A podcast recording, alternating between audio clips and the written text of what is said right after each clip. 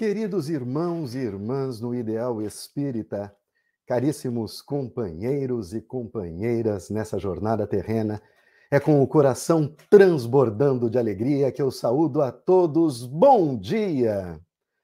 Sejam todos bem-vindos nessa manhã gloriosa, alegre, iluminada de domingo, um domingo mais do que especial, porque é neste domingo que nós celebramos e nós comemoramos o renascimento, a ressurreição de Jesus, o Cristo de Deus, esse que para nós espírita é o arquiteto, construtor do nosso mundo, nosso modelo, nosso guia em todas as situações da vida. E por isso nós é, é, seguimos com o coração mais leve, nessa celebração, nessa lembrança de que Jesus está vivo, de que Jesus segue conosco. Uma grande honra estar com vocês nessa manhã. Nosso desejo de muita luz, de muita paz e que possamos juntos trilhar essa jornada de aprendizado e, sobretudo, de iluminação que o Evangelho nos proporciona. E para se juntar a nós, é uma honra convidar o amigo Alain Diniz Souza. Bom dia, meu amigo, seja bem-vindo. Bom dia, meu amigo Wilson. Essa manhã, como você falou, linda, é, e uma manhã de celebração da Páscoa, que hoje nós vamos desenvolver o programa baseado nessa, nessa nossa comemoração aí, né, da Páscoa. Então, que possamos ter a responsabilidade, possamos ter a capacidade de falar do nosso governador espiritual com todo respeito a ele e contando, logicamente, com o apoio dele e dos seus prepostos nas inspirações para o programa de hoje. Um ótimo programa para nós. Com certeza.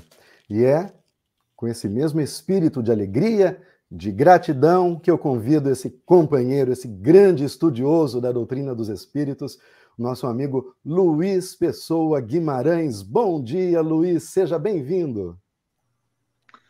Bom dia a todos os nossos ouvintes, a todos aqueles que estão conosco na manhã de hoje e que nós possamos, em sintonia com o plano maior, fazer o melhor para a divulgação dessa data tão importante e que a humanidade possa é, retornar né, às origens do significado desse dia.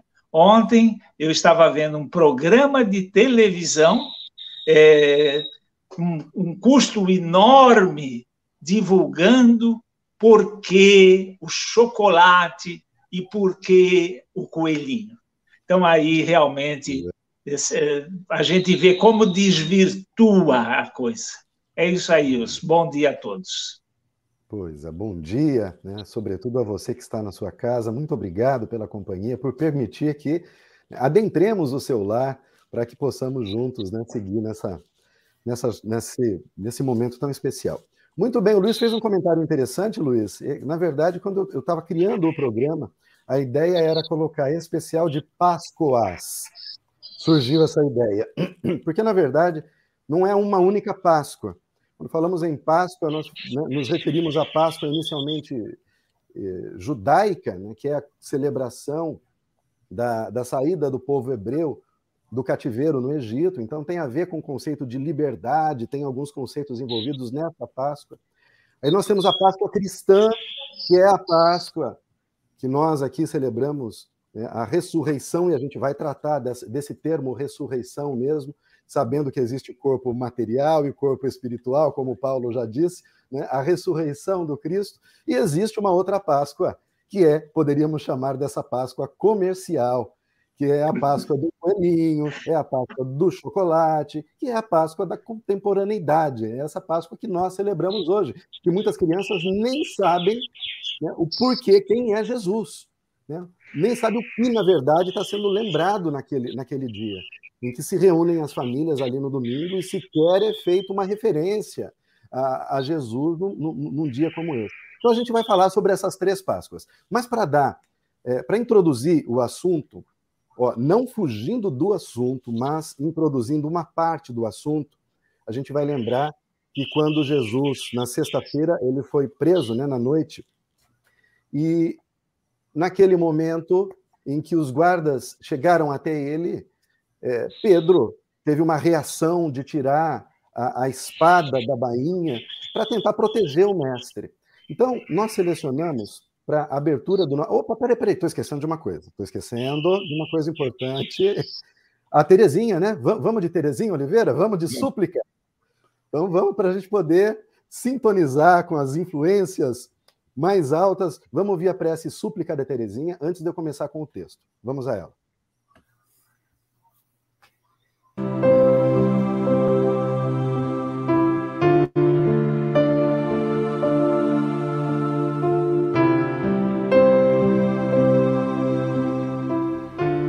Súplica.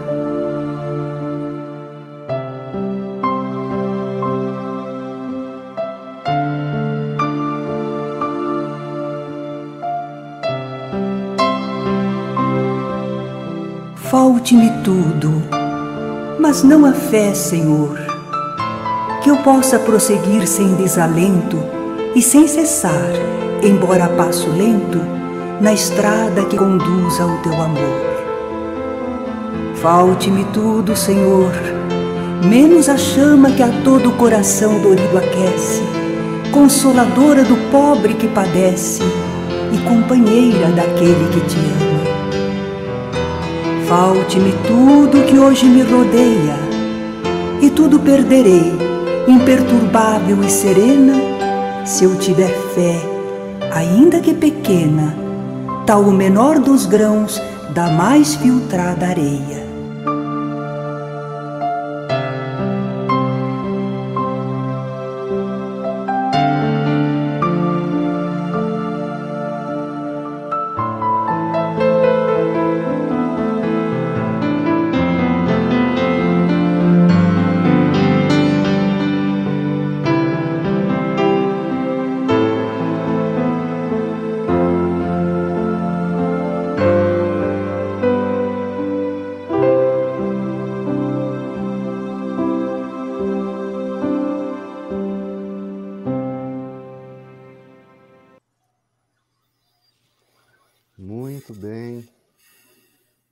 Aqui. Ontem eu, eu tive numa apresentação teatral que a Jennifer participou e saí de lá com uma frase na cabeça sobre a paixão de Cristo. Vou até aonde leva a minha fé. Uma frase muito singela, né? mas é, é, é muito muito real, muito prática, né? De fato, a gente há uma diferença entre onde a gente acha que pode chegar e, e, e, a certeza de chegar até seu objetivo que não nos falte fé, então, como a Terezinha Oliveira acaba de proclamar. Muito bem, então, seguindo com as nossas explanações, naquele momento da prisão de Jesus, Pedro tira a sua bainha, a, a sua espada da bainha e tenta proteger o mestre. E sobre este episódio, Emmanuel escreve na obra Fonte Viva, em seu capítulo 114, o texto denominado Embainha tua espada. A obra Fonte Viva é a obra que é utilizada aqui no estudo do programa Visão Espírita já há algum tempo. E o texto inicia com uma citação atribuída a Jesus pelo evangelista João, no capítulo 18, versículo 11. Muito singela, abre aspas, é: Embainha tua espada. Fecha aspas. Seguimos agora com os comentários do benfeitor espiritual Emmanuel. A guerra sempre foi o terror das nações. Furacão de inconsciência abre a porta a todos os monstros da iniquidade por onde se manifesta. O que a civilização ergue, ao preço dos séculos laboriosos de suor, destrói com a fúria de poucos dias. Diante dela, surgem o morticínio e o arrasamento, que compelem o povo à crueldade e à barbárie, através das quais aparecem dias amargos de sofrimento e regeneração para as coletividades que lhe aceitaram os desvarios. Ocorre o mesmo dentro de nós, quando abrimos luta contra os semelhantes. Sustentando a contenda com o próximo, destruidora tempestade de sentimentos nos desarvora o coração. Ideais superiores e aspirações sublimes, longamente acariciados por nosso espírito, construções do presente para o futuro e plantações de luz e amor no terreno de nossas almas, sofrem desabamento e desintegração, porque o desequilíbrio e a violência nos fazem tremer e cair nas vibrações do egoísmo absoluto que havíamos relegado à retaguarda da evolução. Depois disso, muitas vezes devemos atravessar aflitivas existências de expiação para corrigir as brechas que nos aviltam o barco do destino em breves momentos de insânia. Em nosso aprendizado cristão, lembremos-nos da palavra do Senhor. Embainha tua espada. Alimentando a guerra com os outros, perdemo-nos nas trevas exteriores, esquecendo o bom combate que nos cabe manter em nós mesmos. Façamos a paz com os que nos cercam, lutando contra as sombras que ainda nos perturbam a existência para que se faça em nós o reinado da luz. De lança em riste, jamais conquistaremos o bem que desejamos. A luz do Mestre tem a forma de uma espada com a lâmina voltada para baixo. A cruz do Mestre tem a forma de uma espada com a lâmina voltada para baixo. Recordemos, assim, que em se sacrificando sobre uma espada simbólica, devidamente ensarrilhada, é que Jesus conferiu ao homem a bênção da paz, com felicidade e renovação. Muito bem, queridos irmãos e irmãs, depois desse lindo texto, eu queria ouvir o nosso amigo Alain Diniz Souza. Bom, meus amigos, eu não lembrava desse texto. É, Fonte Viva é um texto que a gente já passou, já utilizou ele em muitas palestras, em muitas aulas, né? Porque realmente é um é uma é uma aula, né, de, de estudo do Evangelho que é, Emmanuel nos traz em cada capítulo e, e, eu não lembrava dessa simbologia da cruz ser uma espada de cabeça para baixo. E para mim foi uma lembrança é, feliz e importante, porque Jesus é o nosso governador espiritual, o nosso exemplo de vida, o nosso modelo. E de quando em vez, se não for mais em vez, em vez em vez, nós precisamos nos recorrer aos exemplos dele para pautar a nossa vida.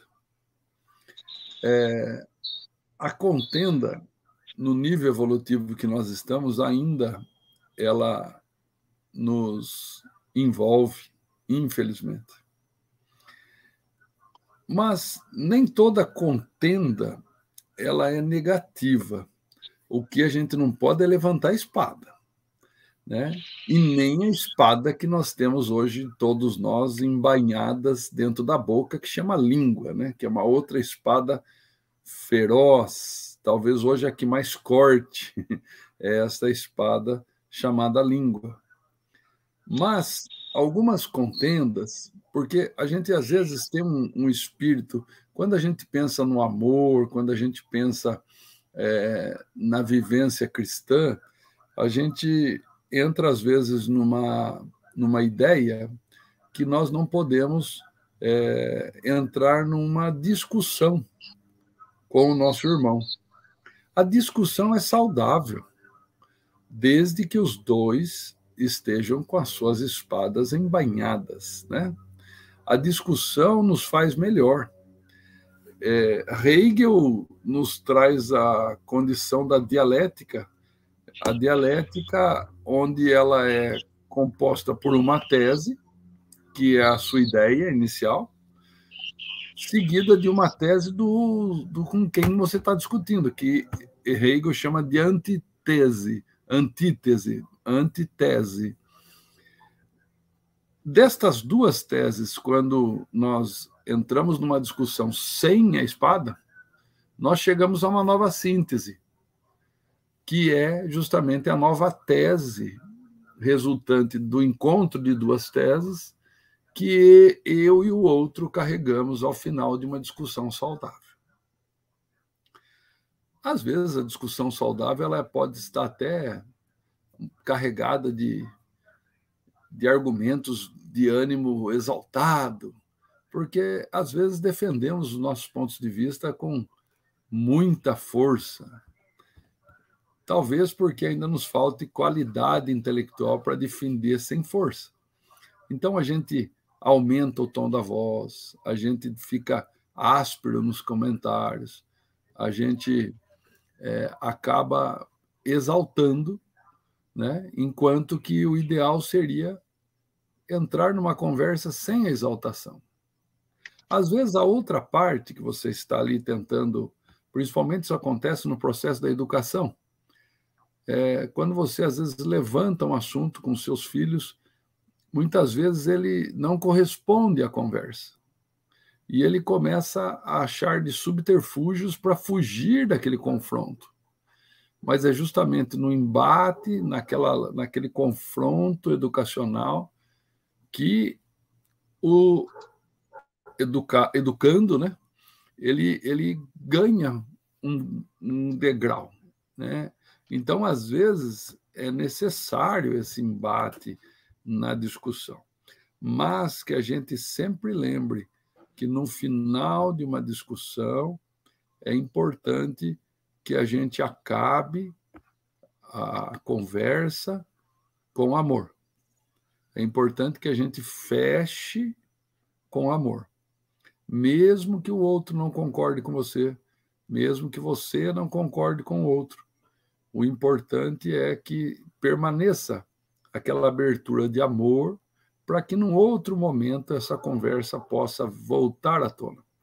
Eu lembro de uma, uma história, só para ilustrar. É, eu, eu tenho um, eu, um amigo e o meu pai. Estávamos nós três é, discutindo um assunto, eu com um ponto de vista, meu pai com outro ponto de vista, esse meu amigo em cima do muro. Ele não ficava nem do meu lado, nem do lado do meu pai. E a discussão, mas era uma discussão intelectual, vamos deixar claro isso. E a discussão correu por bastante tempo e não entramos num acordo e mudamos de assunto. Um ano mais ou menos depois, um outro amigo estava na presença minha e do meu pai e voltou esse assunto à tona. Quando esse assunto volta à tona, o meu pai se antecipa e fala: Olha, no meu ponto de vista, e dá o meu ponto de vista de um ano atrás. E eu olhei para meu pai assim, falei, mas meu pai está de sacanagem comigo, não é o que ele pensa. Ele pensa exatamente ao contrário, né? Eu olhei para meu pai e falei assim: opa, peraí, peraí, peraí, peraí. Esse ponto de vista é o meu ponto de vista. Nós discutimos há pouco tempo atrás e, e o senhor aí claramente se opôs a esse ponto de vista. Aí ele, ele, ele me deu uma dura, rapaz, ele ficou bravo comigo, né? Ele falou assim: se você não permite aceitar que eu possa ter evoluído com aquela nossa discussão, então você estava discutindo só para ganhar um ponto de vista e não para trazer um conhecimento na nossa conversa. Eu aprendi com você aquele dia e hoje é o meu ponto de vista. Você tinha que estar feliz, porque é, você conseguiu me convencer. Depois, quando a gente acabou a conversa, eu fiquei pensando no assunto e foi convencido do assunto. Isso é inteligência.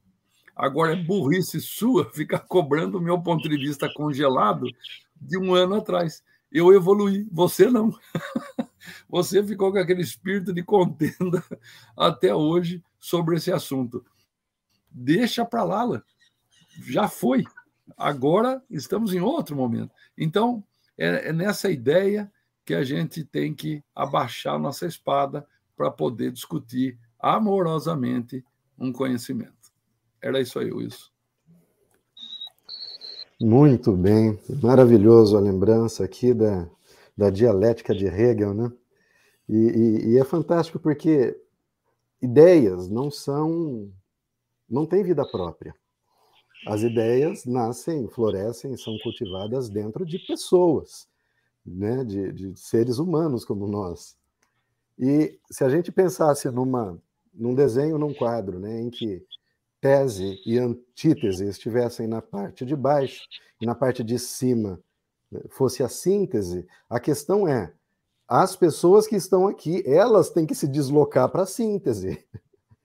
Não tem outra forma. E é, e é com isso que você concluiu a respeito do seu pai.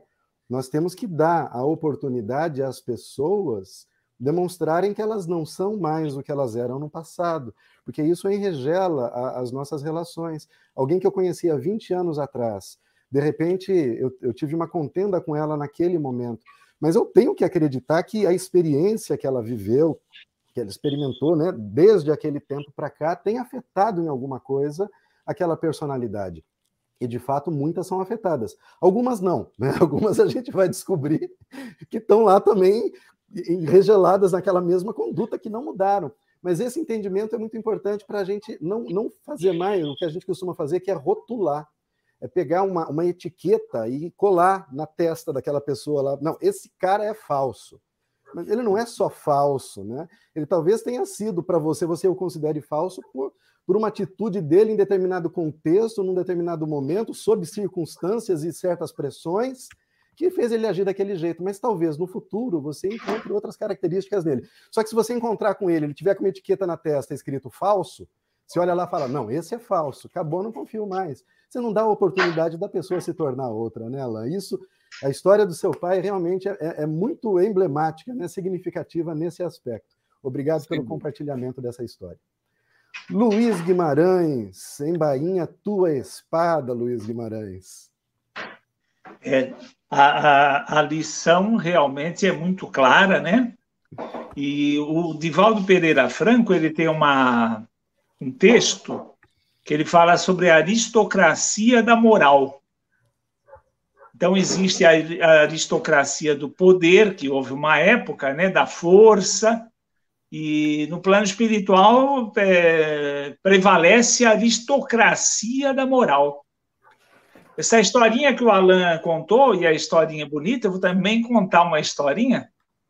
Eu fiquei sem falar, quer dizer, a pessoa que ficou sem falar comigo durante dois anos, porque eu falei para ela alguma coisa que naquele momento ela não podia entender ainda. Então ela ficou muito brava comigo e ficou dois anos sem falar comigo. Mas o fato de eu ter falado foi ótimo, porque precedeu uma nova fala que só ocorreu depois de dois anos, então ela reconheceu que eu tinha razão, que eu estava falando a verdade. Então eu, foi, eu, ganhei um abraço gostoso, maravilhoso, né? Porque ela veio e reconheceu que tinha agido de forma precipitada, mas é, finalmente ela tinha chegado à conclusão que eu tinha razão. E aí é uma amizade que até hoje né, dura.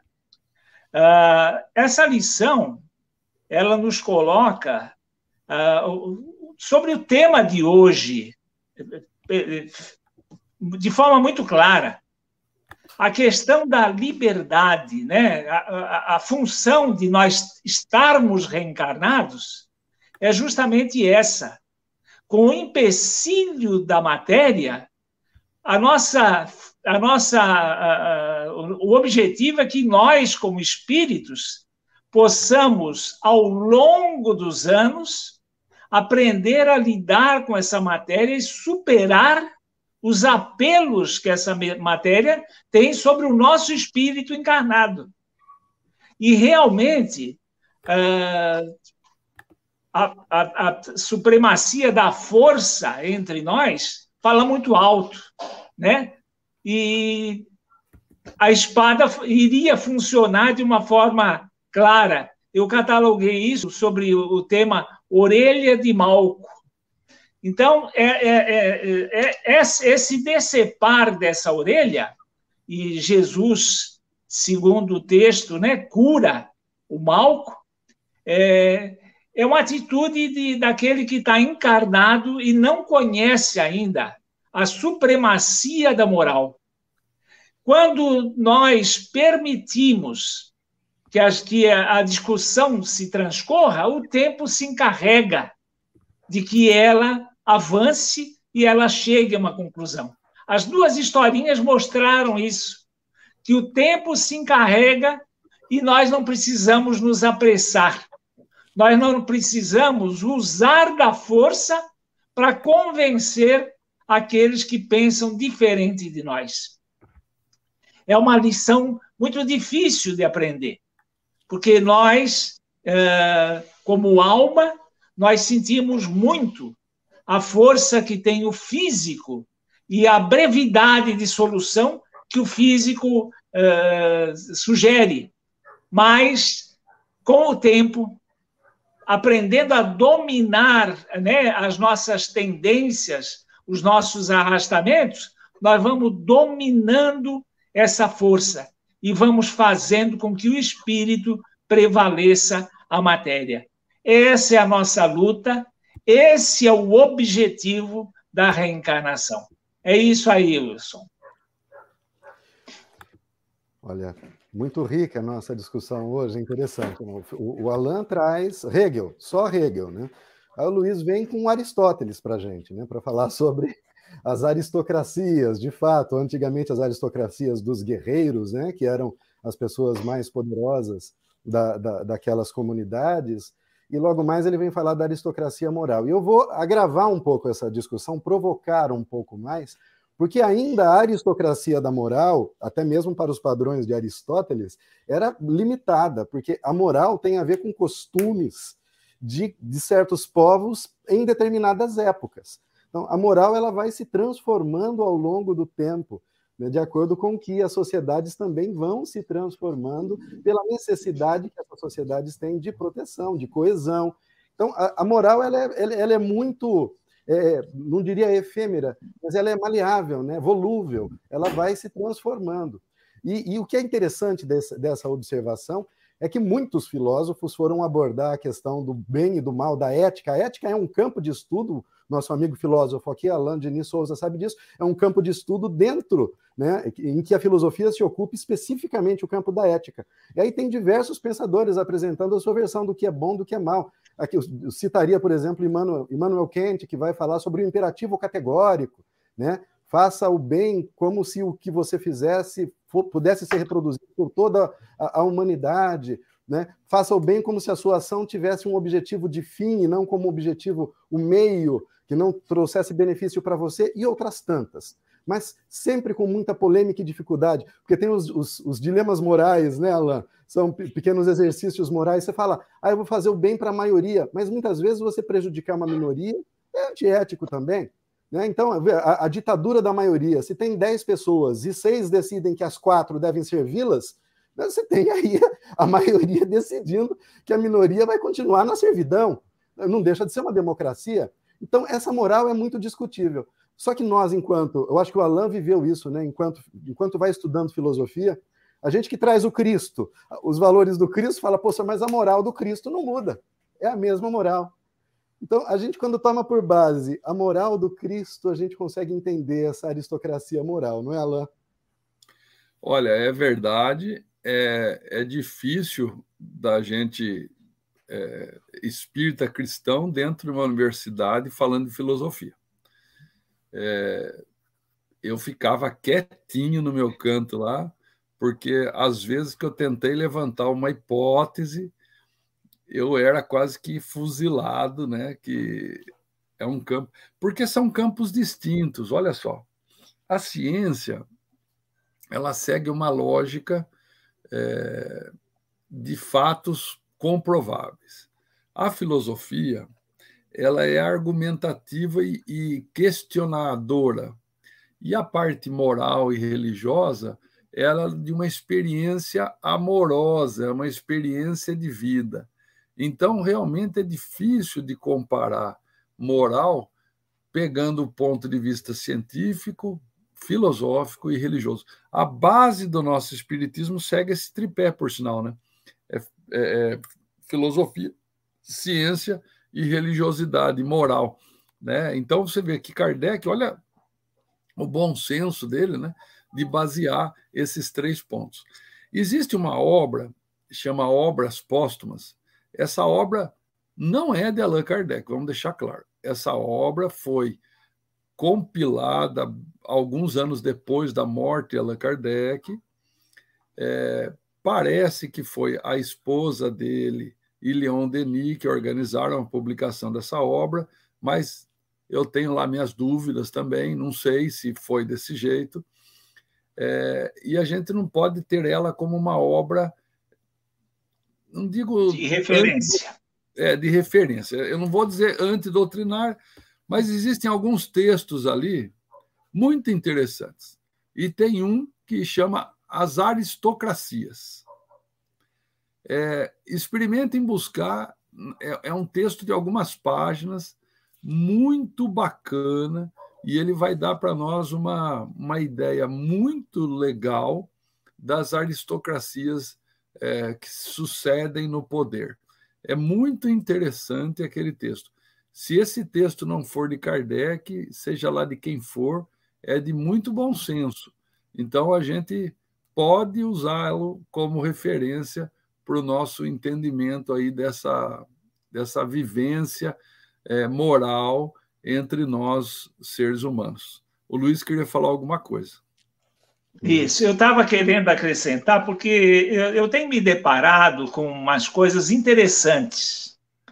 Uh, as palavras são criadas normalmente pelo seu significado original. Então, por exemplo, quando você fala em homossexualidade e homossexualismo, o significado uh, original é muito bem definido. E é, inclusive, o Lelo Universal, ele registra isso.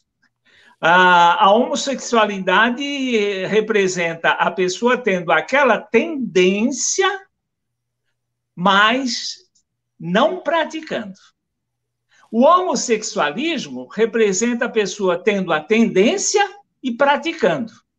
E isso definia duas classes. Então, aí, esses últimos tempos, houve um movimento no sentido de eliminar o homossexualismo e deixar só a homossexualidade.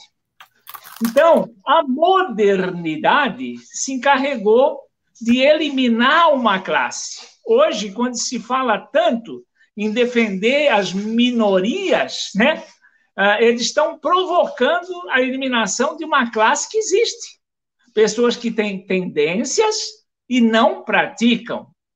É, os portadores da homossexualidade.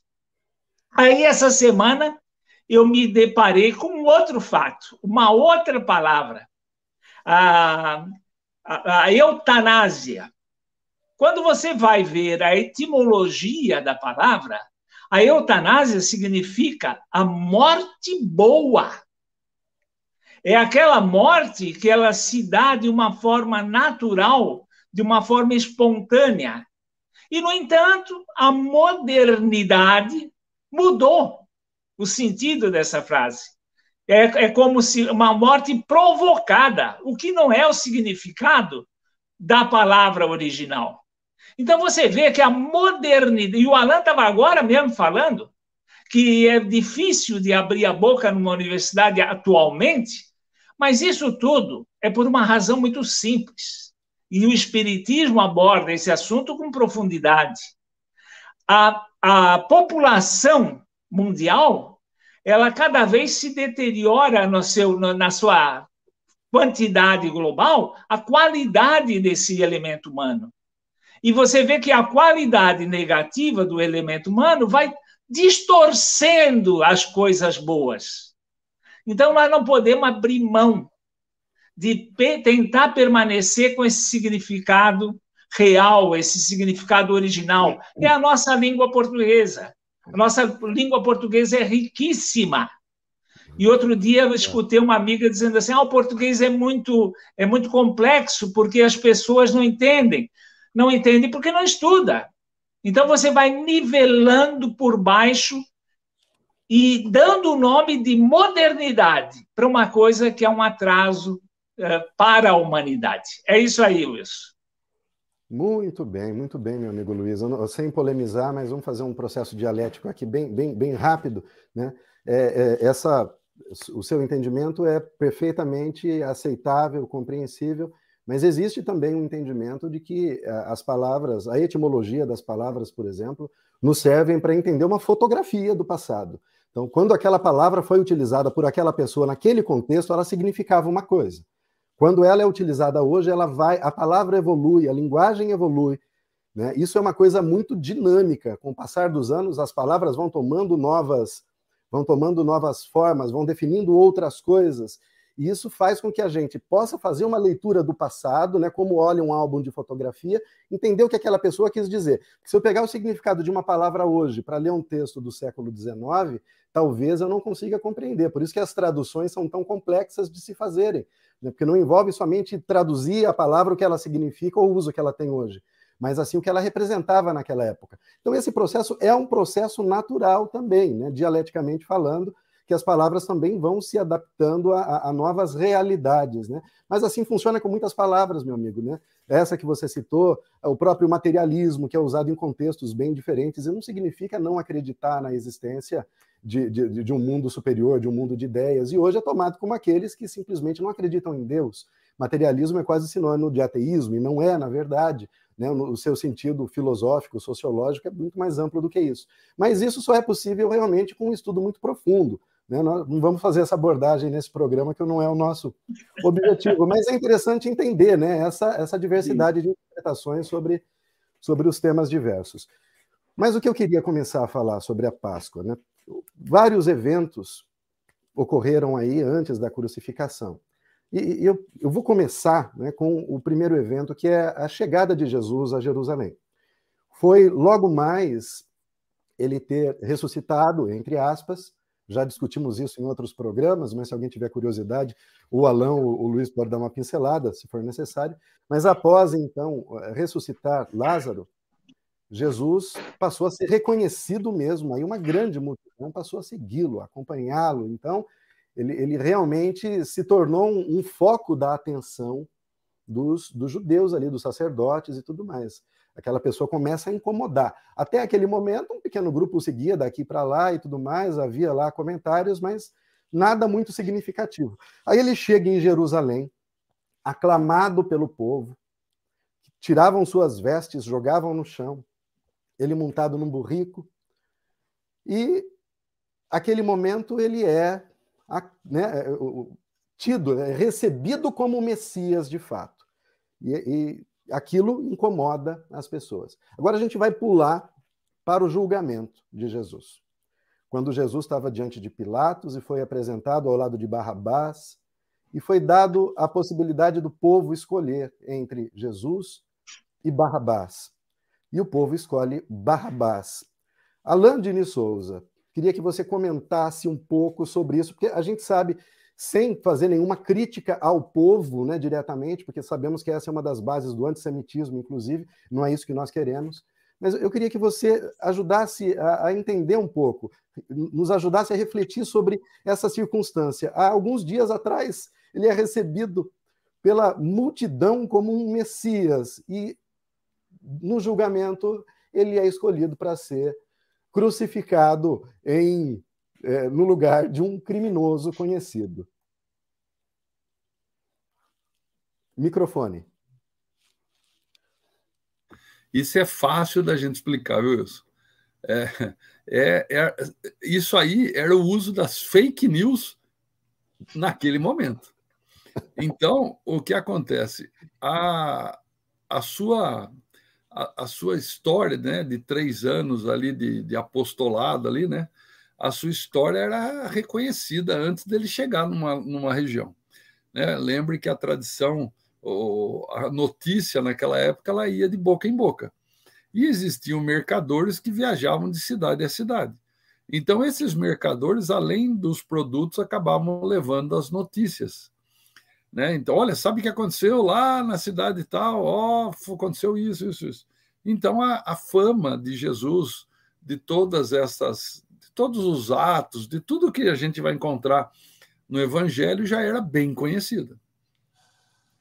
Só que aí existia um grupo sacerdotal que é, é, imperava ali pela força, né? É, é, era um grupo que ele, ele gerava o medo e que a única maneira de, de se salvar era através deles.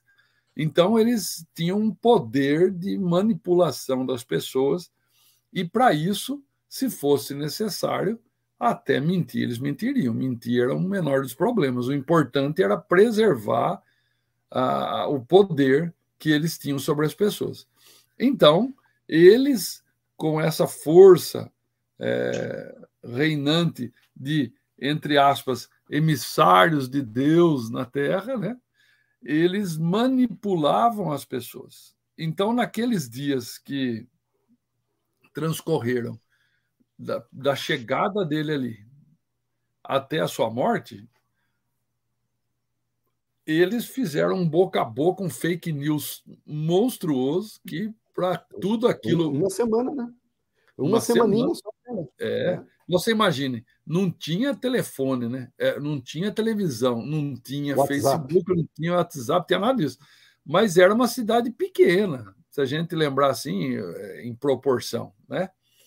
Uma semana dá para divulgar qualquer assunto porque nós sempre temos os fofoqueiros de plantão, que são os disseminadores da notícia. Por exemplo, eu não vejo jornal noticioso há muitos anos, mas eu sei de quase todas as notícias que ali passam, porque nós temos os retransmissores da notícia que não se aguentam, né? Porque ele, ele vai repercutindo aquilo que ele viu. Mas dessa forma, imagine o que acontecia naquela época, era terrível. E esses líderes religiosos, lembra que eles recebiam a, a, ali, na quase totalidade, eram judeus, né? E nas sinagogas. E eles eram os pregadores das sinagogas. Então, eles falaram: nossa, nossa pregação da semana é preparar a pregação de Jesus, né? Na cruz. Então, eles fizeram a cabeça de todo mundo que ele tinha que ser crucificado. Inclusive, pelo que consta da história, o próprio julgador ali, né, o, o, o Pilatos, né, é, ele não queria condenar Jesus. Então ele, ele pega a, a, a, figura mais assustadora que era Barrabás, que era um assassino, confesso, de várias pessoas, e fala assim: bom, a hora que eu comparar os dois, os caras, lógico, que vão querer escolher que eu mate Barrabás. Eu acho que foi ali uma tentativa dele ainda não condenar Jesus. Só que, com a cabeça feita, todo mundo votou para matar Jesus. E aí seguiram, né? Seguimos aí para uma história que, infelizmente, ainda hoje é muito você vê em qualquer igreja, hoje tem todos os, os, passos da cruz, da mortificação. Eu acho que é uma lembrança triste de Jesus. Eles falam que evocar isso aí é lembrar do que nós fizemos para ele. Mas vamos lembrar mais do amor, né? Eu lembro que a primeira vez que minha filha, devia ter uns três anos, entrou numa igreja católica, que era casamento de um primo que nós fomos, ela começou a chorar na igreja e eu não conseguia entender, porque minha filha sempre foi uma menina feliz e ela estava olhando para aqueles quadros da, da, da Via Crucis lá, e aquilo estava trazendo para ela uma, uma emoção triste, né? Então, meu pai, que estava junto, pegou ela e levou ela lá para fora, lá para distraí-la, né? Sair daquele, daquele lugar. E então, assim, veja que nós é, damos muito mais valor a isso do que ao próprio acontecimento mas era necessário que Jesus ali morresse para que ele vivesse em nossos corações. Esse talvez seja o grande símbolo disso aí tudo. Muito bem, Alan. Você, assim, eu acho que acabou de exterminar, você arrancou pela raiz o, o mito do a voz do povo e a voz de Deus. Sua fala acabou com isso, né, Luiz Guimarães? Comente um pouco também sobre essa passagem, sobre essa manipulação do povo. Isso acontece hoje. A gente está né, tá vivendo numa época aí em que a opinião do povo tem um, um valor. Né? Então, cada um tem direito a, a se manifestar a respeito de questões que, que são de interesse geral. Né? Isso é, reflete o que talvez pudesse acontecer nos dias de hoje, Luiz? No meu Twitter, foi ontem que eu postei isso, do livro do Rousseau, Contrato Social, ele colocando sobre as formas de governo, ele menciona que a democracia realmente seria a, a eleição dos mais sábios, né? Para governar o povo, para é, conduzir os destinos do povo. Assim como antigamente foram os mais velhos, né? Que a velhice era um sinônimo de sabedoria. Aí ele ressalta, desde que esses sábios eles é, administrem não em seu interesse, mas interesse do povo. Então, quando você tem essa conjugação dos mais sábios é, lutando pelo interesse geral, que é o próprio evangelho, né? Então, não tem erro, isso aí é matemático. Agora, você vê que toda a história se reveste da interferência humana.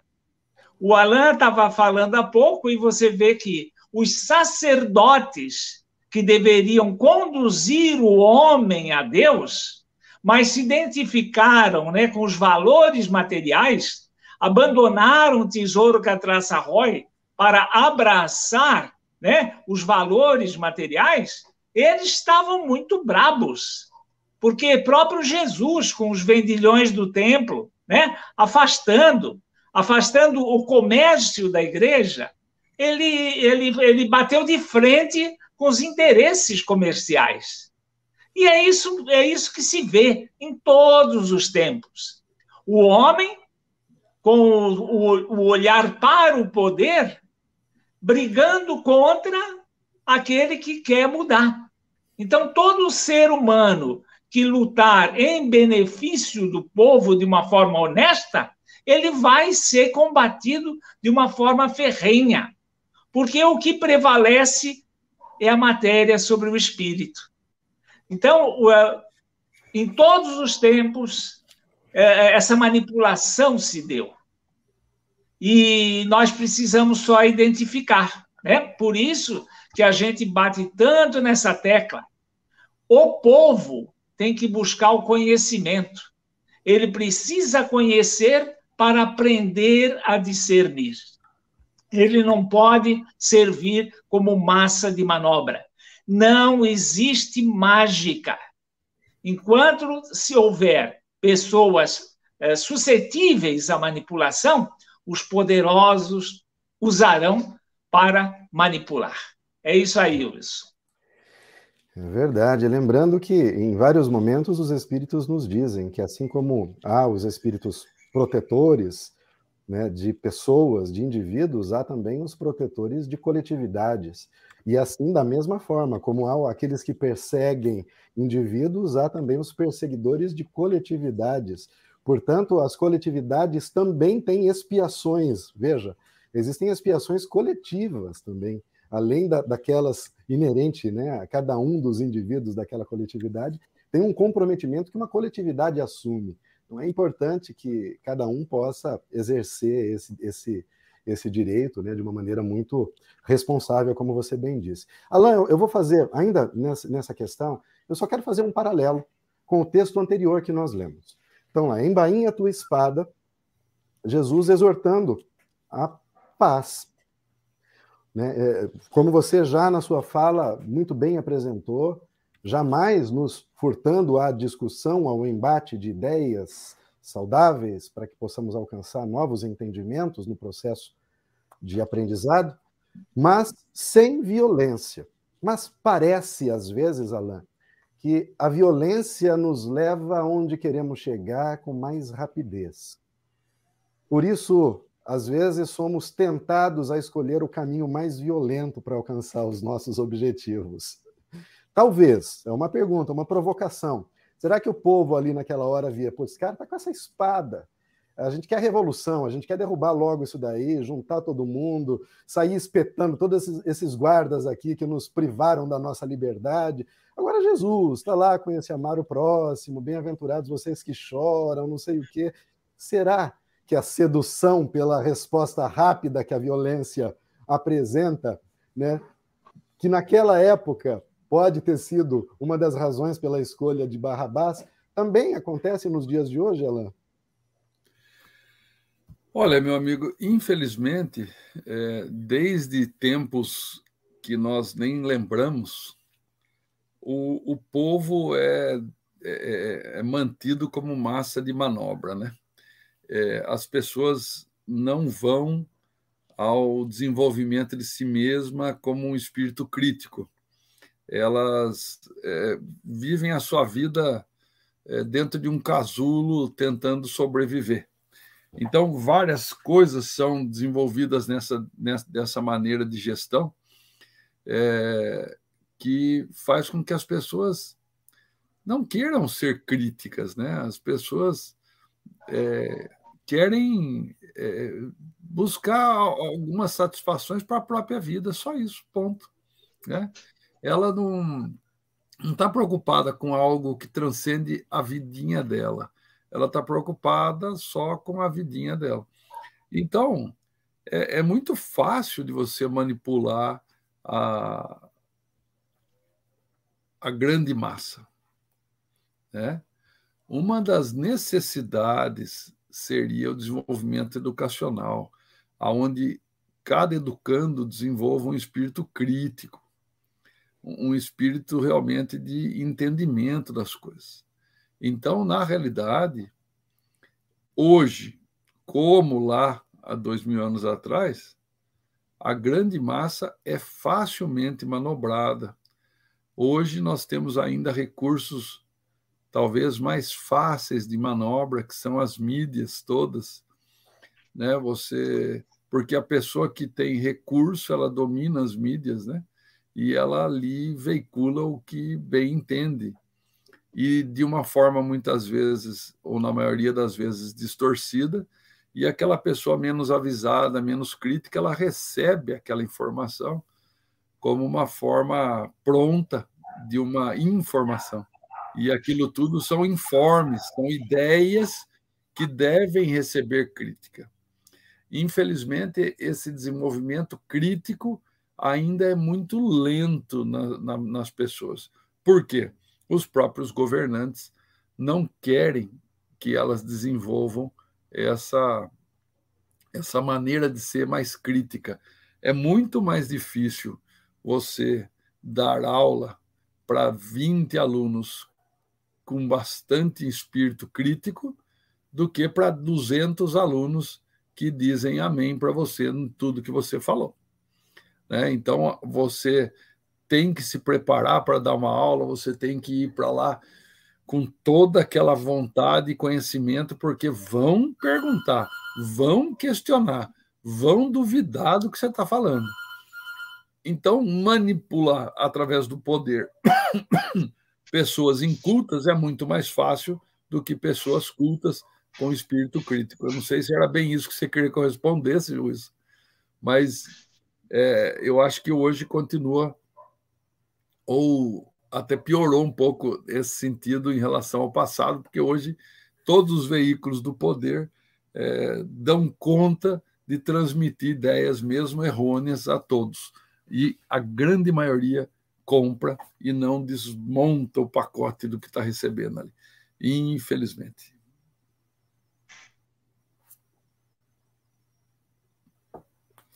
Mais um detalhe para você responder.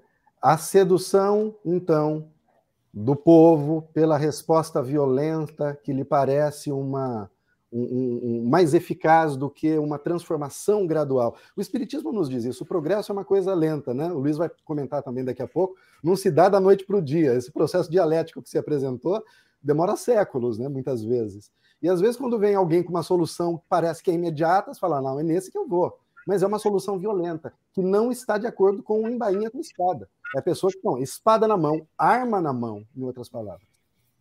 É, na realidade, é como é, é, é igual o, o, gosto das pessoas por remédios fortes para eliminar o mal de dentro de si. A pessoa não quer um remédio homeopático que vá mudando naturalmente, ela quer uma bomba logo química que tire aquela dor dela. Então, esse mesmo espírito, a pessoa quer ficar livre daquilo. Como ela não pensa criticamente naquilo que está acontecendo, e aquilo já está começando a incomodar, ela quer que aconteça alguma coisa que acabe com aquilo. Você veja que nós tivemos um episódio aí da pandemia que se esperava algo para eliminar a pandemia do dia para a noite. E a vacina Sim. foi lenta, assim, lenta até foi muito rápida perto de outras vacinas, mas tem o seu tempo, né, de ser. E nós passamos por dois anos disso aí né, dois anos longos né, dessa pandemia. E ainda ela existe, né, ainda ela não está eliminada 100%, ela, o vírus ainda está por aí ainda.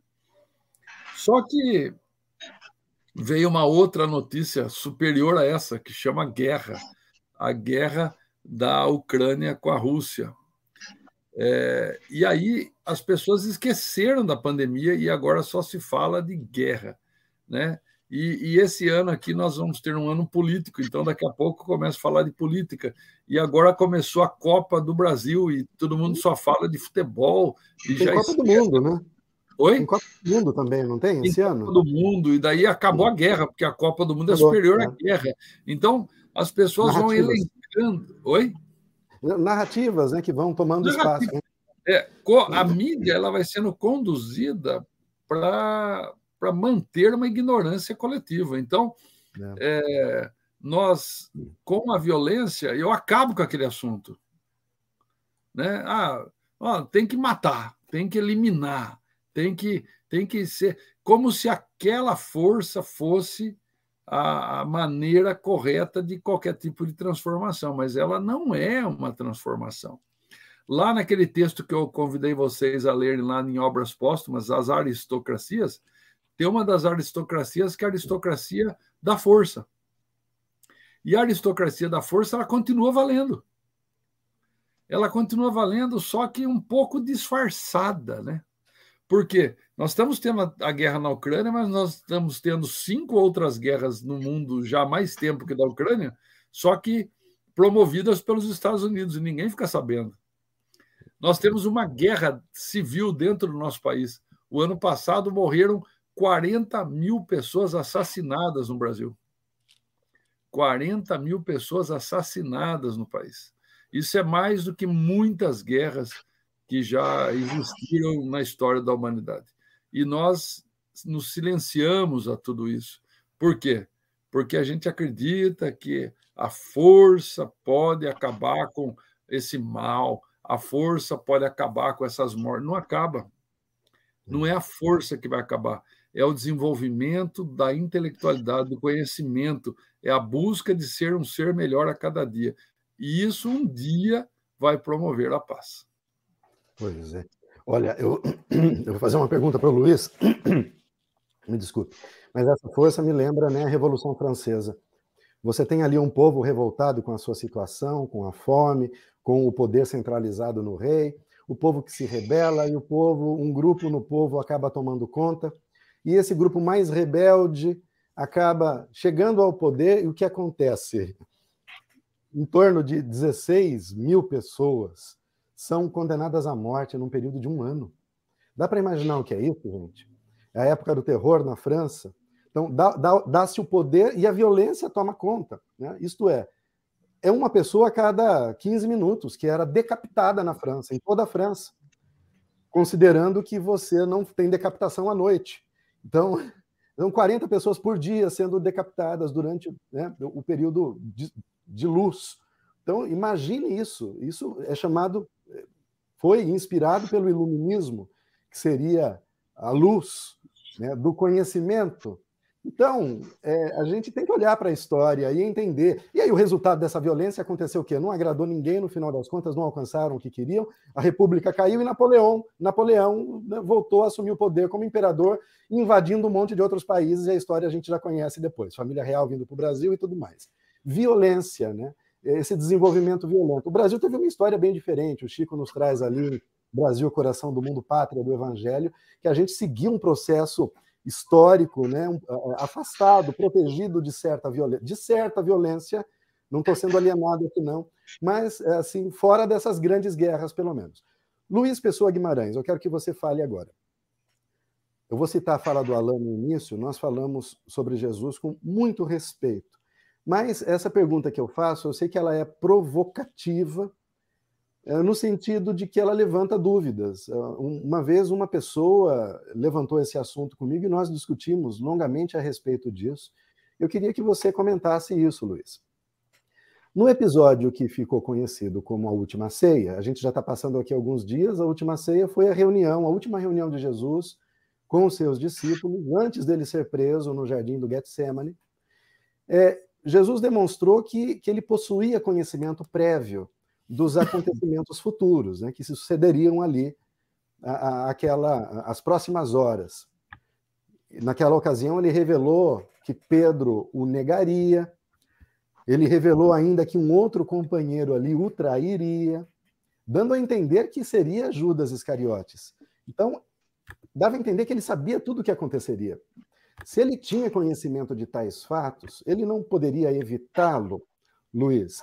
E se ele não evitou, e essa ideia dele ter se entregado como um cordeiro ao abate não pode ser interpretado por muitos como uma espécie de suicídio, ou seja, quando você, tendo recursos, não lança mão de seus recursos para proteger a sua própria vida? O Wilson, uh, realmente todo esse evangelho, né, é, ele teve o seu programa. E você vê as próprias profecias, né? As profecias já cantavam a bola, né? De que ele, ao final, seria executado.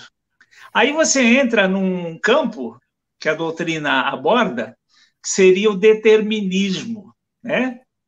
Ah, o ser humano é, é, ele, ele força muito a barra. Ele quer sempre a via rápida, exatamente por não possuir aqueles elementos que o Cristo possuía para conduzir as coisas de forma correta.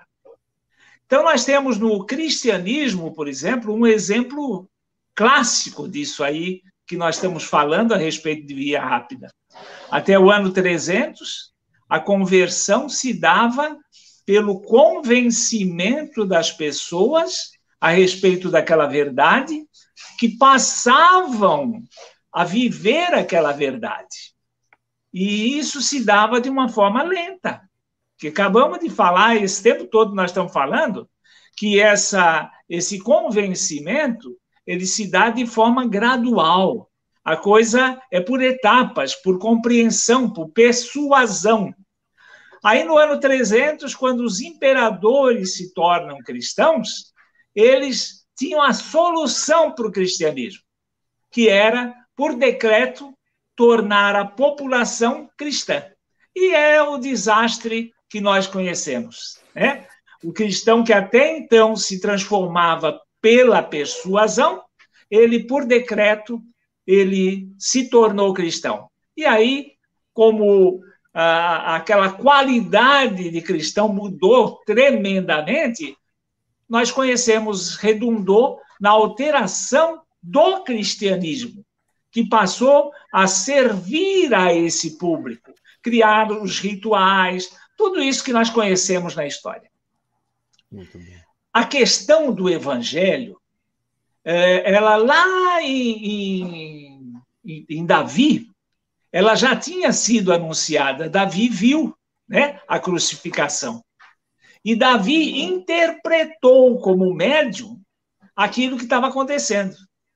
E aos olhos de Davi, Jesus foi abandonado por Deus. Quando Jesus repete: Deus meu, Deus meu, por que me abandonaste? Ele estava recitando o salmo de Davi. No entanto, a interpretação foi que Jesus estava incorporando todo o pecado da humanidade, que é uma, uma ideia absurda. O pecado passado, o pecado presente e o pecado futuro. futuro. É uma coisa assim é, completamente absurda quando você analisa é, é, esses dogmas aí. Então ele, ele incorpora aquilo e ele morre na cruz em função do pecado. O Alan estava falando da Sexta-feira Santa. A igreja tem interesses. A igreja não quer divulgar a ressurreição, ou pelo menos com o tempo demorou a fazer isso. Ela fazia questão de divulgar o sofrimento, a cruz, porque combinava mais com uma, uma outra política da igreja, de realçar o pecado. Nós somos impuros, nós somos pecadores. É, olha lá então, o que você é um fez. Né? Olha Exatamente. lá o que você fez com ele. É, então é um trabalho feito pelos homens, pelos homens que eram responsáveis por divulgar a mensagem do Cristo.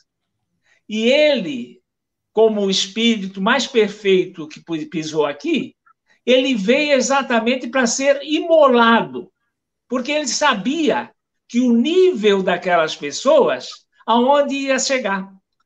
E com toda a sua sabedoria, ele sabia que dessa forma era a forma mais adequada para que esse evangelho permanecesse entre nós, porque há dois mil anos nós estamos sobre, comentando sobre ele. Agora, dentro de tudo isso que nós estamos comentando, ele não pode ser empurrado goela abaixo. Ele tem que ser sentido, ele tem que ser vivido, ele tem que ser persuasivo para que cada criatura chegue de uma forma natural, pelo convencimento pela transformação. Ele está processando aquilo que nós queremos que a nossa nação faça com a educação, de forma lenta. Existe uma coisa que aconteceu nos dias atuais que eu assim classifico como uma coisa muito bem pensada nesse sentido. Foi o plano real. O plano real foi estabelecido como nós cansamos de ver do dia para a noite tinha um plano. E o, o governo estabeleceu o plano real, levando por um ano essa transformação lenta.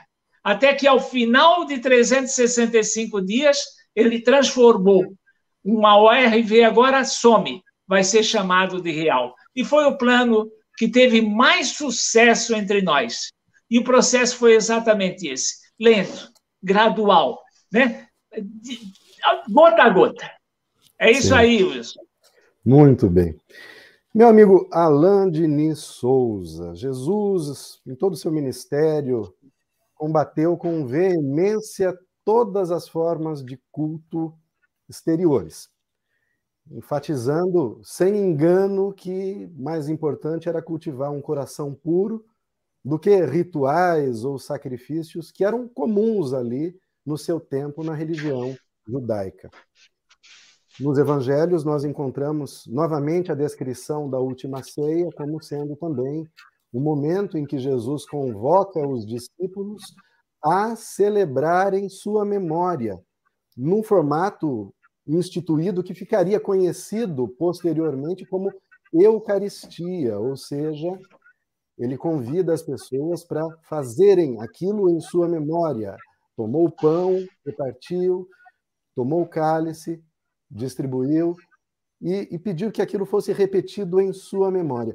Não parece ser uma ideia contraditória, Alain?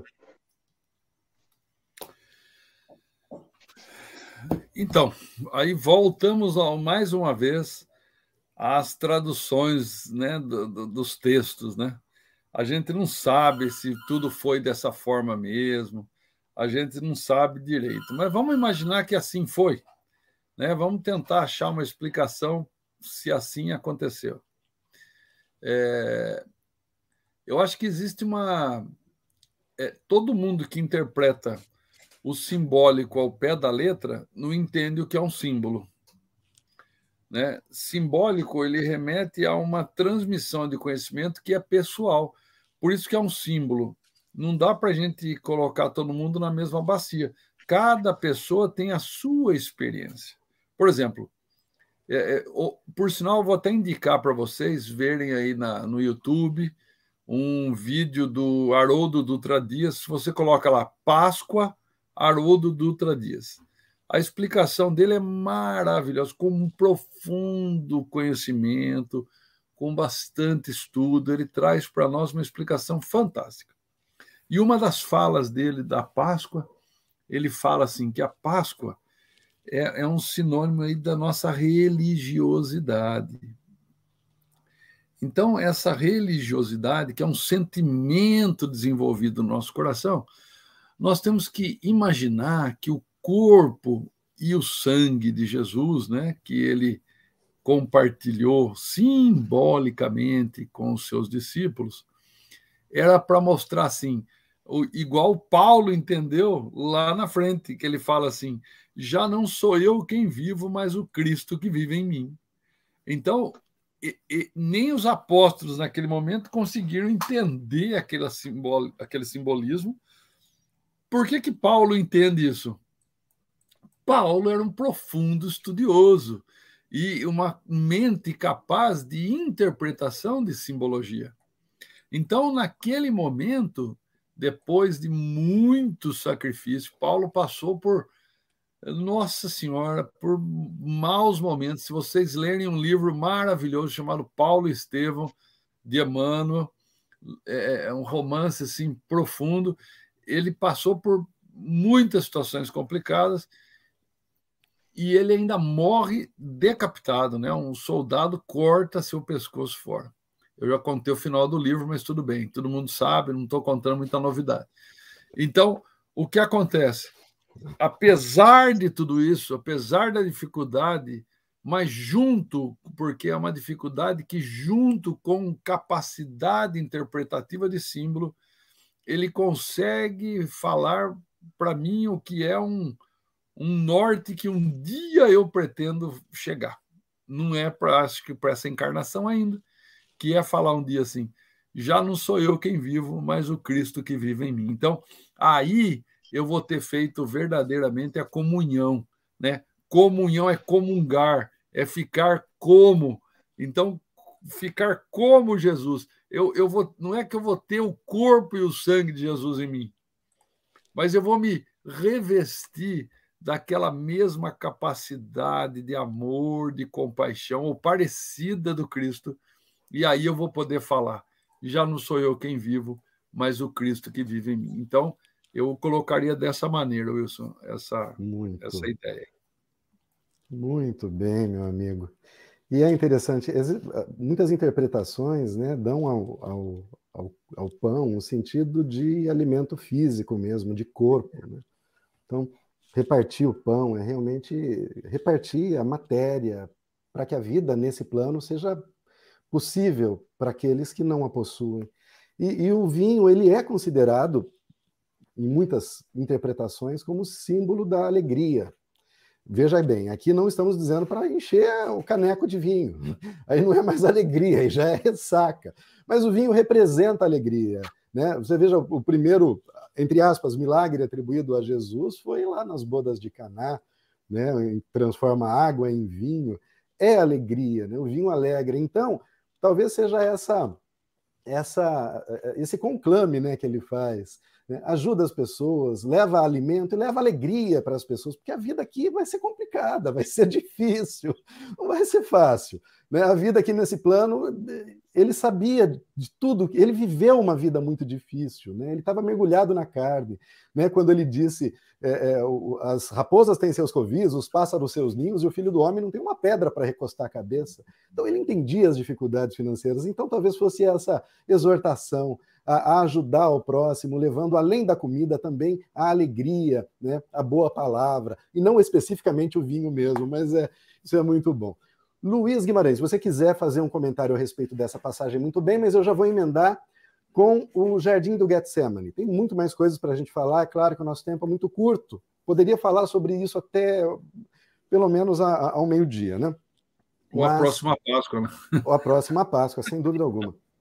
Porque tem tantos elementos dentro da última ceia que eu queria abordar, mas tantas coisas, né? O novo ensinamento vos deixo, a questão da humildade, tem muita coisa. Mas a gente vai direto para o jardim do Getsemane, isto é, logo após a ceia, né? Judas Iscariote sai, lava o pé dos apóstolos, tem o sermão do cenáculo, e ele se dirige então com João, Pedro e Tiago, novamente os três, lembra que falamos dos três no domingo passado? Eram os três que estavam lá durante a transfiguração, estavam sempre os três quando aconteciam fenômenos físicos. Novamente os três estão acompanhando Jesus no Getsemane, e nesse momento Jesus se afasta alguns metros, pede para que os colegas fiquem, permaneçam ali em oração. E na oração que Jesus faz, eu vou resumir bem, é, Jesus pede, então, para é, que Deus possa afastar dele aquele cálice. E essa é uma coisa que eu queria que você comentasse, Luiz. E a outra é que um anjo do Senhor surge em algumas referências evangélicas para conversar com ele. Né? Duas coisas. É claro que a segunda é só uma especulação. A primeira é Reflita sobre essa questão de afasta de mim esse cálice, já emendando com a sua interpretação anterior sobre um planejamento, sobre estar submetido a um planejamento.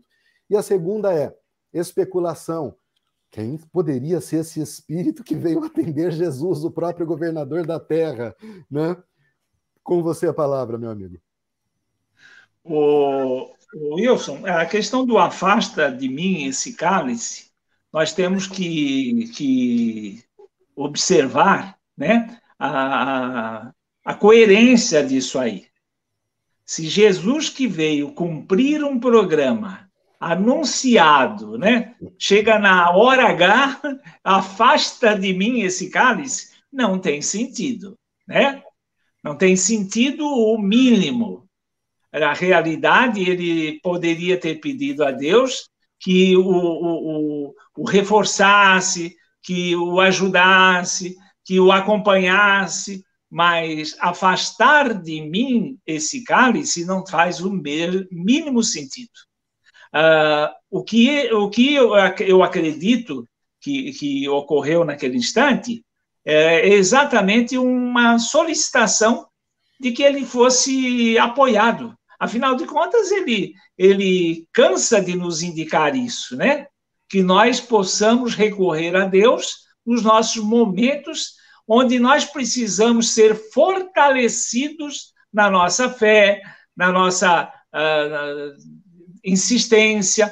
Então, eu não acredito que aquele espírito que chegou à perfeição e recebeu essa incumbência de viver uma vida que, que é um programa onde ele sabia que chegaria até o último, a última consequência, que ele é, periclitasse na hora H. Isso aí, a gente sabe o Evangelho, e é, é muito importante que os espíritas tomem um pouco de conhecimento de como os evangelhos foram escritos, né? Uh, eu, essa semana eu circulei para vocês uh, um livro que foi editado por uh, pessoal que é, que é partidário né, daquela, daquela ideia do Jesus, corpo fluídico, onde eles consideram a Bíblia sagrada. Né? E a doutrina espírita nos mostra que não é exatamente assim. Existe um livro do Leon Denis, Cristianismo e Espiritismo, que explica muito bem como a Bíblia foi escrita. Então, nós precisamos tomar muito cuidado com a interpretação daquilo que lá está escrito. Ah, essa passagem eu não vejo dessa forma que Jesus tivesse pedido que afastasse dele esse cálice. Eu vejo que Jesus foi até o final do, com o seu programa, ele, em, em todos os momentos da sua existência, ele mostrou que ele evoluiu ao longo do tempo. É, é tem uma, uma, uma, uma passagem que os, os, sacerdotes o acusam de dizer que ele era, ele se dizia filho de Deus, e ele menciona, inclusive o profeta, que disse que nós, seres comuns, éramos deuses. E ele a quem Deus santificou, é a expressão que Jesus usa, né, não poderia ser dizer que ele era filho de Deus. É, é, essa afirmação dele de que Deus santificou é exatamente pelo processo de evolução. Deus santificou Jesus ao longo das encarnações, auxiliando-o no seu processo evolutivo e secundando-o em todos os momentos que ele precisou né, da, da, da assistência de Deus para cumprir a sua existência. Então, nesse, nesse trecho, eu, eu diria que realmente eu não vejo que ele tenha periclitado. Ele pode ter buscado reforço, né? mas não um pedido de afastamento daquilo que ele sabia que tinha que passar. Muito bem, meu amigo. Alain de Neuza, como esse é um programa dialético, né? queria que você comentasse essa mesma passagem, por favor. Olha, rapaz, muitas coisas são colocadas. É, quando você quer criar um, um, uma ideia, né? Você que eu digo, quando o ser humano quer criar uma ideia, ele vai construindo, ele vai elaborando e é necessário que as coisas encaixem, porque senão a ideia deixa de ser, né, é, crível, né? Ela passa a ser algo imposto. Então, eu acredito que muitas coisas. Sabe, até vou fazer um, um, um comentáriozinho aqui assim a impressão que dá, eu estava aqui pensando, né? Parece que tem algumas coisas que a gente concorda, a gente acredita no Evangelho, outras coisas que a gente não concorda, a gente fala que enfiaram no Evangelho. Então, para não ficar essa ideia na cabeça das pessoas, é que a gente faz uma leitura do Evangelho, uma leitura crítica. Então, dentro de uma personalidade que a gente imagina, porque, veja só, nós falando de alguém superior a nós, né? Então, numa personalidade do Cristo que veio nos trazer a lição imortal do amor, não caberiam algumas falas. Por isso que a gente fala que essas falas é, dá a impressão de serem inseridas, né? E nós temos que lembrar que quem escreve todo evangelho é, não necessariamente são evangelistas ainda, porque eles foram escritos muitos anos depois da, da, da, da, da passagem de Cristo sobre a terra. Então, provavelmente quem escreveu foi discípulos dos discípulos que pegaram histórias que eram transmitidas oralmente e transcreveram, né? Diz que quem conta um ponto, quem conta um conto aumenta um ponto, né? Quantos pontos foram aumentados nessa história até ela chegar até nós? A gente não sabe, né? A gente não sabe mesmo. E a gente não sabe também. Lembra que o interesse era apenas o poder, não tinha uma, uma maldade, vamos falar assim. Lembra que o ser humano é mais frágil que perverso, segundo nós encontramos no livro Boa Nova. Nessa fragilidade, o ser humano vai querendo defender seus pontos de vista a qualquer preço, até mentindo, até alterando, até manipulando informações. Então, eu não vejo essa frase. Daí, alguns historiadores falam que estava escrito que o aquele que seria reconhecido como o grande enviado de Deus, ele passaria a, por algumas situações, ele vivenciaria algumas experiências. Uma delas é que ele entraria montado num jumento, é, é, e ali ele entra dessa forma, né? ele entra é, montado no jumento. E uma outra fala era essa do Deus meu, Deus meu, por que me abandonaste? Ele teria que. Isso aí estava nos Salmos, né? Que ele falaria, né? Então, é, pode ser que ele até falou, é, né? Mas será que a intenção dele era falar mesmo desse abandono, né? Ou será que a gente às vezes não fala quando faz palestra de forma é, a gente muda a, a, o tempo das pessoas na fala por exemplo, assim, eu, né? Eu ainda não faço isso, né? Mas não sou eu, na realidade, eu estou falando do ser humano. Então, tem várias figuras de linguagem, várias maneiras de usar a fala, né? E, de repente, Jesus trouxe isso aí só para confirmar que era ele mesmo que estava ali na cruz, que era o enviado de Deus. Então, são muitas interpretações possíveis para essa passagem, Wilson. Muito bem, Alain. Ó, pra gente, 10 horas e 55 minutos. Como eu disse, a, decisão, a, a discussão está deliciosa, a conversa está muito boa. Mas, assim, estamos chegando ao final e eu queria falar um pouco, queria que vocês falassem um pouco sobre a Páscoa hoje. Então, nós vimos aqui muitos exemplos de Jesus, tra tratamos de algumas passagens, e, mas eu queria entender no que a Páscoa se transformou hoje. Né? Assim como acontece no período natalino, parece que a maioria das pessoas atribui a Páscoa um sentido predominantemente comercial. Isso, se não exclusivamente comercial. Resumindo a, a, troca de ovos de Páscoa, chocolates, o Luiz falou alguma coisa aí que leu um assisti um documentário sobre a representatividade do chocolate do coelho, né? almoços fartos, mesas fartas. O que nós, espíritas, podemos contribuir para a adoção de uma visão mais realista desse período?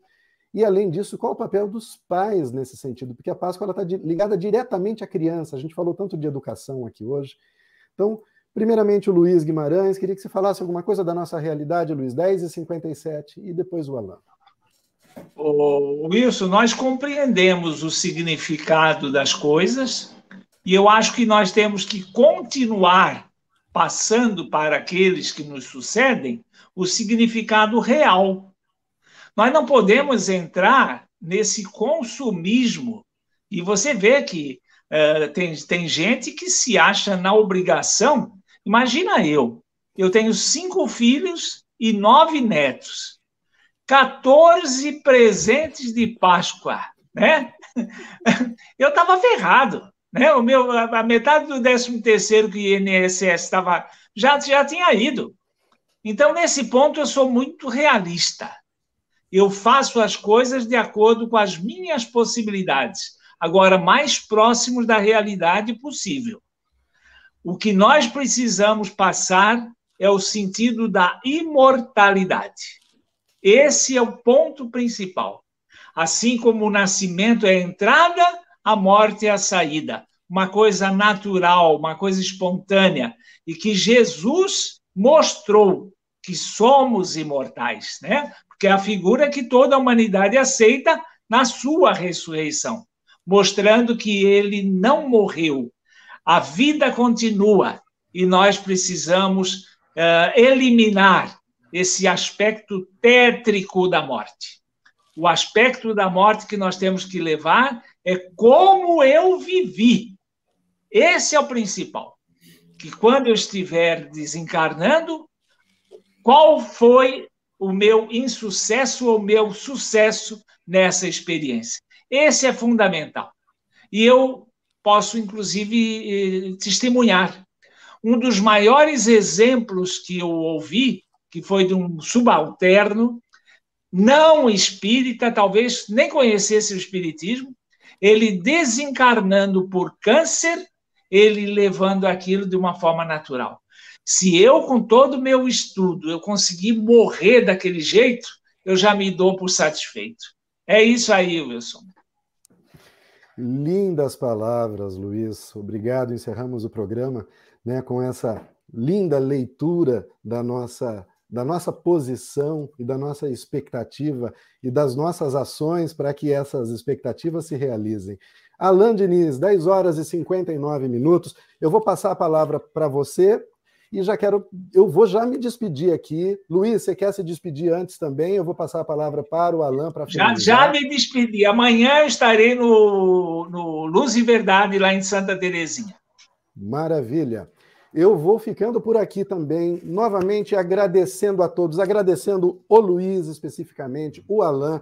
Muito obrigado, amigos, pela oportunidade de estar com vocês nesses dois domingos. Quero mandar um grande abraço para o nosso amigo Geraldo de Tarso e dizer que a semana que vem nós o aguardamos aqui. Né? E, e, estamos sentindo muitas saudades dele. Quero agradecer a todos que estiveram conosco aqui, são muitos nomes, muitos comentários nossa gratidão e desejar uma feliz Páscoa com muita luz, com muito espírito de Jesus, que o Cristo renascido possa realmente ocupar né, o nosso coração e a nossa alma. Alain Denis Souza, o que falar da Páscoa de hoje e como se posicionar diante disso e contribuir para que o amanhã seja diferente, Alain. Rapidamente eu falaria o seguinte, meus queridos: é, o Espiritismo é, tem como modelo e guia Cristo, mas a Páscoa não é uma comemoração exatamente do Espiritismo, mas é lógico que a gente respeita todo o credo religioso e toda a comemoração.